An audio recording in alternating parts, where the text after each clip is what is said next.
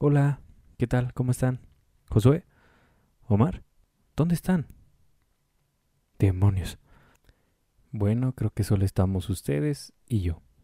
Ahora sí voy a hablar de lo que no me dejan estos dos. Y va a ser yacimientos no convencionales. Y no va a ser solo un capítulo. Será una serie de capítulos. Así que pónganse cómodos. Yo soy Adrián y esto es Radio Saturada. Vamos a empezar. Iniciaremos con una breve introducción acerca de qué son estos yacimientos. Y ya con Josué y Omar les hablaremos de los tipos de yacimientos que existen, sus propiedades, sus características y un poco de la historia que han tenido en, en todo el mundo. Entonces, para empezar a hablar y entender qué es un yacimiento no convencional, hay que entender cómo funcionan los yacimientos convencionales. Esto a partir del sistema petrolero. Nosotros ya tenemos un capítulo hablando de este, así que vayan, chequenlo y no se preocupen, yo aquí los espero para comenzar. ¿Ya? Bueno, entonces teniendo como referencia qué es un sistema petrolero convencional, vamos a hacer la comparación con un sistema petrolero no convencional. En este, el hidrocarburo no llegó a migrar de la roca generadora o incluso no llegó a madurar para generar aceite o gas. Debido a esto, podemos encontrar yacimientos en los que una sola roca funciona como la roca almacén, la generadora y la sello. Esto es lo que principalmente diferencia a los yacimientos no convencionales de los convencionales. Y ustedes se preguntarán por qué se da esto. Esto se da debido al tipo de ambiente de depósito en el cual la materia y los sedimentos llegaron hasta el lugar en el que se encuentra el yacimiento, además de los procesos que le siguieron a este depósito. Entonces podríamos decir que un no convencional es un yacimiento al que le pusieron pausa en su formación y pues así lo dejaron. Ya que sabemos qué es un yacimiento no convencional, les voy a mencionar todos los tipos de yacimientos no convencionales de los que hablaremos en esta serie de capítulos, empezando por gas en lutitas, aceite en lutitas, arenas bituminosas, hidratos de metano y gas metano en capas de carbón. Y bueno, ¿por qué hablar de yacimientos no convencionales? Pues las perspectivas de encontrar nuevas cuencas productoras de gran volumen de hidrocarburos en sistemas petroleros convencionales se está agotando, es por eso que los sistemas no convencionales van a determinar los niveles de reservas de hidrocarburos de la humanidad en un futuro cercano. Estos yacimientos son un reto en el que no todos se han enfocado debido pues a la presencia de yacimientos convencionales.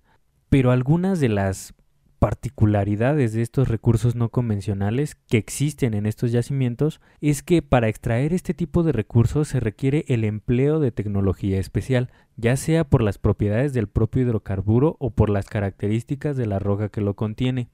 Estas tecnologías específicas son necesarias para incrementar la productividad, tales como modificación artificial, métodos de perforación en que ya hemos mencionado en algunos capítulos anteriores, así como de técnicas que se están desarrollando para obtener la mayor cantidad de recursos posible, ya que el hidrocarburo aún es una fuente necesaria de energía y materia prima para la mayoría de industrias actualmente.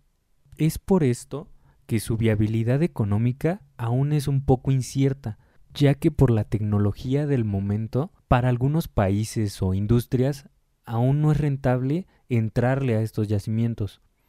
Entonces, para que la industria pueda explotar estos recursos en yacimientos no convencionales, tienen que hacer uso de la tecnología como el análisis de roca, petrofísica, geoquímica, geomecánica, microsísmica, perforación, fracturamiento, producción, todo esto para una reducción de tiempos, minimización de costos y optimización de la producción, como ya mencioné. Ahora, en México, el desarrollo de este tipo de yacimientos ya comenzó, no tiene mucho, pero ya comenzó. Y hablando de México a nivel mundial, se ubica en el sexto lugar en volumen de recursos no convencionales y se estima que los hidrocarburos contenidos en lutitas en todas las provincias petroleras del país equivalen a 4.1 veces la producción histórica total de aceite y gas del megayacimiento Cantarel, que también ya hicimos un capítulo. así que chéquenlo. Ahora vamos a hablar de la Comisión Nacional de Hidrocarburos, la CNH, la Agencia de Seguridad de Energía y Ambiente, ASEA, y la Comisión Nacional de Agua con Agua, que diseñaron en conjunto normas y lineamientos para que se gestionen adecuadamente los riesgos inherentes al aprovechamiento de nuestros yacimientos no convencionales, esto en febrero de 2018. Además, en marzo del mismo año 2018, México licitó nueve bloques de explotación y extracción de yacimientos no convencionales en la cuenca de Burgos, al noreste del país, con potencial de 2.3 millones de dólares de inversiones y 23 mil nuevos empleos. Estos bloques tienen una superficie de 2.704 kilómetros cuadrados y un potencial de 53 millones de barriles de recursos convencionales, y hasta 1.162 millones de barriles no convencionales.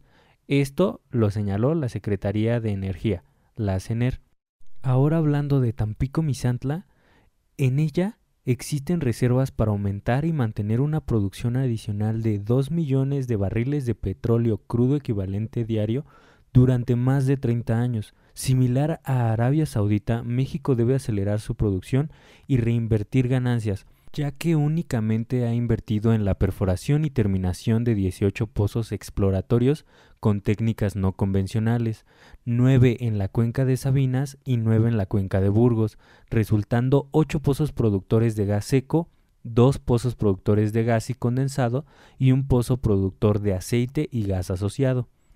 Con todo esto que les acabo de platicar, creo que ya tenemos una buena introducción para pasarnos a cada uno de estos tipos de yacimiento que existen de manera no convencional y así entender un poco mejor de todo lo que conlleva la explotación de alguno de ellos. De mi parte solo me falta darle los precios del barril al día de hoy, 17 de noviembre de 2019. Empezamos con el crudo Brent, que se encuentra en 63.34 dólares por barril. El crudo WTI está en 57.77 dólares por barril y la mezcla mexicana de exportación en 49 dólares por barril. Esto ha sido todo de mi parte. No se olviden de seguirnos en Facebook, Twitter, Instagram y YouTube como Código Petrolero. Y recuerden, Pemex tiene la energía y nosotros tenemos el código.